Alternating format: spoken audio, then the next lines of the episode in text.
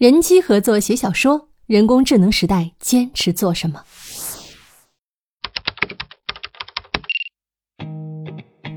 我们本期的话题啊，正应了一句流行语：刚刚学会了，又说不对了。话说呢，三四月份有一期播客节目叫《无聊斋》，主题是读 Chat GPT 生成的小说。到了八月上线时啊，已经有观众抱怨内容过时了。他们说的其实也没错，可不就是过时了吗？因为那次用的不是新版，那么现在正在发生什么呢？第一条发生在今年的九月份，加拿大乐评人、小说家肖恩·麦克尔斯出版了一部小说，叫《可曾记得你的出生》。注意哦，这很可能啊是最早的人类作家与人工智能合作完成的作品。这事儿呢，我们中国出版界还有关系，出版方是新经典旗下的海外品牌群星出版社。迈克尔斯公布了写作的过程。故事构思于几年前，讲的是一位世界闻名的女诗人，为了筹钱给儿子买房，接受了一家科技公司的项目，去和人工智能机器合写一本书。Amazing, incredible, outstanding。在这个过程里啊，大诗人的人生信念和艺术观不断的动摇和破灭。这个故事本身就和人机合作的写作方法很搭。近乎行为艺术。迈克尔斯在二零一九年就在使用 Chat GPT，只是当时软件给出的文字太笨拙，没法用啊。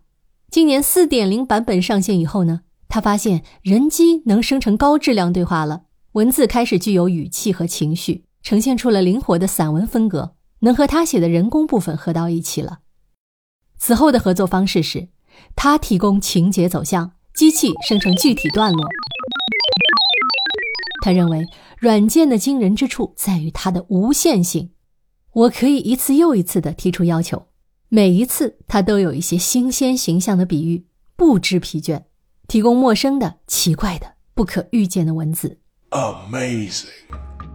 小说出版以后啊，在读者和书评界的评价还算不错哦，同行们对迈克尔斯也没有太大反感，谁都知道这是早晚的事儿，他诚实地说出来了，将来还有多少不说的呢？这本小说出版两个月前啊，包括阿特伍德、乔纳森·弗兰城等顶级在世作家之内，全世界八千多位作家曾经联名发出公开信，要求人工智能公司对使用作家作品调教、投喂人工智能给予补偿。结果人家来了一个“聋子宰猪，不听你们哼哼”。我想啊。人工智能正式开进文学艺术创作的普遍意义时，在这颗星球上，人类的智力和创作力结束了上万年的孤独，为自己建立了一面镜子。这件事呢，从积极的角度去想是这样的：过去我们发现自己好像没法研究自己的思维如何涌现，创造力如何展开，就像不能用一把黄油的刀去切开黄油。现在通过这个镜像做参照。人类获得了认识自己的工具。从消极角度想呢，这个工具可能不等我们认识清楚，就像贞子一样，从镜子里披头散发的爬出来，把我们给干掉了。不少人说啊，长远的看，人类注定毁灭。从这一届人类的精神状态来看，可能还不用太长远。那么，与其被无从抵御的天灾病毒抹去，还不如死在我们自己制造的东西上，起码有自我得知、自我失之的洒脱。在能搞死我们的这些发明里，人工智能怎么听都比超级炸弹体面，简直还有点浪漫。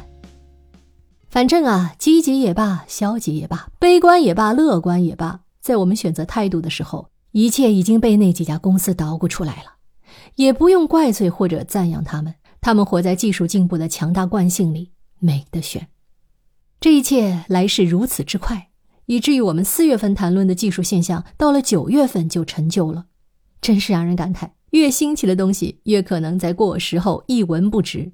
最爱赶时髦的人，最容易显得土气。所以，聪明的策略是：变化太快的时候，无能为力的时候，去干最基本的事情。孔子的弟子子路在人生最后一站里。大处是坚守中性的守则，小处是坚持官不免的仪表要求。什么意思呢？就是整理好了自己的帽子，从容赴死。那是个理智的行为，他选择了自己认为正确的一切，从生到死都像个君子。五十年前，写《夏洛特网》的美国作家埃尔文·怀特，在给一个对人类未来忧心忡忡的读者回信里说：“人类的好奇、坚韧、创造力和聪明才智使自己深陷困境。我们只能希望，这些特征同样会使人类走出困境。”抓紧你的帽子，抓紧你的希望，给钟上好发条，明天又是新的一天。他那个年代比子路的年代多了一个闹钟，就每天给他上好发条，这也是基本的事情。在眼下这个令人不安的工具面前，基本的事情是什么呢？李敬泽老师在今年七月发表了一篇演讲，里面说。他在上世纪八九十年代读法国思想家罗兰·巴特关于现代文学中作者死了的话时，不懂那是什么意思。现在他知道了。罗兰·巴特把人类的所有书写想象成一个巨大的、无限膨胀的图书馆。这个图书馆在现代已经膨胀为超现实的存在，超出了任何个人的经验和能力。所有的现代写作者都在这个图书馆里游荡。远离了我们的身体，我们在无数前人的梦境、无数前人的语法和修辞中游荡，在无数前人的宏大交响中，力图发出微弱的回声。我们是响应者，不是发出声音的人，不再是那个作为创作者的作者，而只是在捡拾碎片，拼凑缝补我们的文本。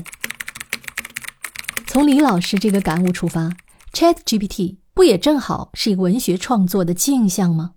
不是他在用算法建立一种新的文学现象，只是他把从前文学中已经偷偷摸摸起的变化，分明的乘以一千万、一亿倍的摆在了我们的面前。所以他在那天晚上说：“真正的问题不是超级 AI 会不会砸掉我们的饭碗，而是我们如何在超级 AI 在场的情况下，证明作者还活着，还在，证明我们依然是那个作为创作者的作者。”证明我们能够捍卫人类对人的语言的主权。他对那些基本事情的倡议是，请在场的作家们把杯子端起来，把筷子拿起来，让我们享受这美好的晚餐。这个不能和我们一起用餐的 AI 有一个根本的弱点，这个弱点就是它不需要吃饭，不能吃饭，没有生之快乐，也没有生之痛苦。尽管它的语言来自人类。它与人的身体和生命终究是隔绝的。今天的晚餐和我们的身体、我们的生命，在他那里仅仅是一个复杂的语言游戏。它不需要与世界、与事物、与身体的直接关联。也就是说，吃好喝好，就是在走一条和 AI 不同的自我发展道路。好，除了该吃吃、该喝喝，啥事儿不往心里搁。我们本期要说的关键词也出现了。我们要坚守的这个基本的事情是与世界的直接关联。再来读有关人工智能的第二条新闻，对不写作的人来说，它更值得关注，是和医疗有关的，也发生在九月。话说，一位美国的患儿有长达三年的牙痛史，严重到连路都走不了。三年里，他看过从神经内科、外科、儿科到骨骼肌肉专科的十七位医生，一直不能确诊。最后。患儿的母亲把病历提交给了 Chat GPT，在反复的回答和筛选里，得出了疑似患有脊髓栓系综合征。按照这个线索，孩子得到了确诊治疗。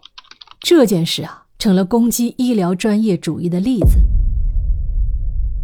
有一本书叫《美国医疗的社会变迁》，里面提到说，美国医生维护自己的专业主权的一大法宝，就是垄断医疗信息。在奥巴马时期的医疗改革里，一个技术障碍居然是医生们普遍不会熟练的使用电脑，也就没法按医改要求录入病历。他们宣称自己习惯手写那种天书一样的病历，不需要用电脑，更没打算向患者公开信息。可是啊，从实际操作来说，又不能说这种做法全是错的。假如医生真的彻底执行透明医疗，也就是公开一切信息，只对患者陈述检查结果、病情和可供选择的医疗方案，完全由患者自己决定，除非患者本人学习能力非常强，头脑非常清醒，恐怕还得再有点儿将生死置之度外的冷静，因为关心则乱嘛，才可能获得比遵医嘱更理想的治疗结果。你当然知道，这不适合大多数患者。现在的情况是，大众已经通过智能工具可以零成本的获取海量信息，这制造了一种广泛的权力均衡状态，也可以叫焦灼状态。它也和全世界范围内的反精英主义的流行文化相吻合。我是真的不确定将来会不会有 Chat GPT 就热茶，气得大夫满街爬的一天。医生们确实是发自内心的不推荐患者靠 Chat GPT 问诊的，这种信息工具还是得交给受过专业训练的医生使用才安全。危险出在哪里？就出在与世界的直接关联上。医学是强调经验和实证的，医生不仅是有丰富系统的医学知识，他们在临床上建立的经验也是和世界直接关联的。我听科普作家、外科医生李清晨。讲过一个医学教育的现象，医学生进校都要学解剖。其实这部分知识大家到了实习的时候都忘了，得重学。那为什么这堂课开的那么早？因为它同时也是一个职业上的仪式。当医学生用手触碰过这些遗体器官，他们会感知到自己从此真正成为了一个不同于普通人的生死摆渡人。而患者只有自己的经验，人工智能只有无差异的数据，都没有这种经验和直觉之下的综合判断力。